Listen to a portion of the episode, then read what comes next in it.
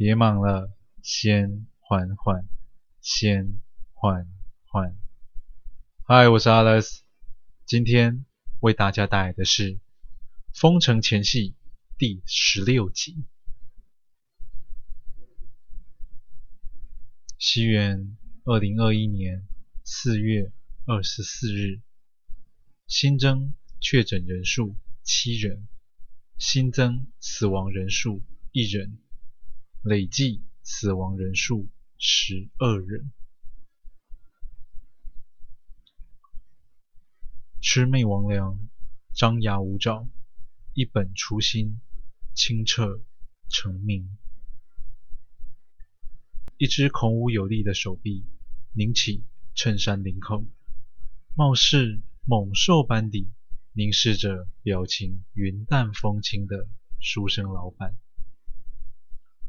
布满血丝的双瞳倒映着林旭光的从容自在，因为他知道，此时掌控情势的人是一个只会搬弄文字的书生了！自信非凡的目光透着无尘镜片，看向眼前的火冒三丈，他的心中霎时得意。林老板说道：“刘科长，狡兔有三窟，这句话听过吧？”攥紧的拳头逐渐松绑皱褶的领口，刘科长止住身后爪牙的愚蠢冲动，右手食指冲着林老板摆动几许，连连说道：“好。”好啊，好一个不知死活的林老板！林旭光拉起衣摆，那双锐利高傲的寒光依旧盯着眼前的政府败类。他从口袋里拿出一张绒布，摘下鼻梁上的圆框眼镜，垂手擦拭镜片，嘴角还不忘勾出一声冷笑。你要多少钱？哈，钱？还未戴上眼镜的林旭光挑眉瞥了刘科长一眼，随即戴上眼镜。那双收尽善恶的眼眸，惬意说道：“刘科长，未免太小看我们这些读书人了吧？我们要的不是钱。”是真相，是每一个人都应该要知道的真相。风暴占领，一片狼藉。夏林两人又回到办公室内，林旭光一屁股坐在位置上，不停地喘着粗气，擦拭着额上汗水，就连拿起杯子的手都在颤抖，正说明着他方才内心的故作镇定与心惊胆战。夏清风连忙问道：“林哥，你什么时候把资料藏去银行里的？怎么连我都不知道？”杯中的水波阵阵，尚未平息，待杯底落座，才逐渐散去。林旭光看向众人清理战场，无奈地叹了一口气，说道：“唉，看来真的得这么做了。”夏清风脸色大惊，因为向来稳重行事的林哥，方才无疑是个胆大心细的赌徒。林哥，你……这叫诈赌哎！面露苍白的书生像极了大兵出狱，冷哼了声，说道：“哼，这种事啊，在历史上层出不穷。有道是兵不厌诈，以前只懂其意，真的派上用场时，才知道有多难。”林旭光走到门前，看着收拾残局的众人，与身旁的夏清风说道：“这个月都先别上班了吧。”夏清风点头几许，没有异议。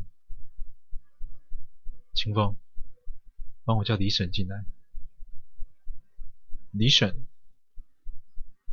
夏清风面有疑惑，但也没多问，随即将李婶唤进室内。李婶满是疑惑地站在桌前，林旭光恭谦有礼地将手中的纸钞交到李婶手中。一见手里的钱，又想到今天明明就不是发薪日啊！心思单纯的老人家还以为要被开除了，急到眼泛泪光，连忙鞠躬与林老板哀求：“老板，别让我走好吗？我们这一家啊，就靠我一个人了。你、你、你要是开除了我，那我们家就真的活不下去了啊！你……”你瞧瞧，你瞧瞧，我都这把年纪了，哪里还会有人要我？老板，求求你，求求你了啊！林旭光与夏清风先是对视一笑，徒留满脸泪水的李婶，看着老人家如此，心中也着实不舍。李婶，我有说要开除你吗？那李婶低头看着手中的纸钞，又问道：“这钱是？”李老板指向门外，问道：“李婶，刚刚那样子，你怕吗？”憨厚的李婶一拍胸脯，朗声说道：“怕什么啊？不过就几个小混混嘛。”林旭光拍了拍李婶的肩膀，叹道：“你不怕，我替你们怕。”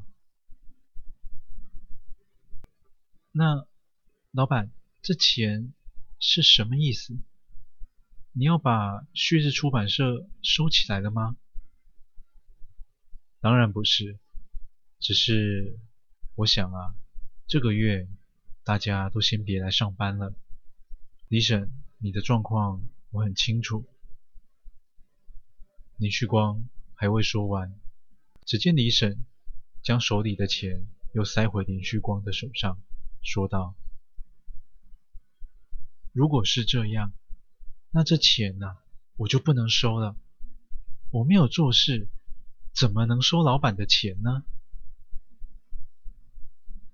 那双走过岁月的眼眸。没有留下算计人心，只有真心相待。李婶继续说道：“林老板，你是一个好人。我李玉华虽然没有读过几本书，但也知道天底下没有白吃的午餐。钱呐，就是要靠自己工作得来的。”见李婶如此，夏玲两人。更是心疼，林旭光又将钱塞入李婶手中，说道：“好，李婶，你的意思我明白了。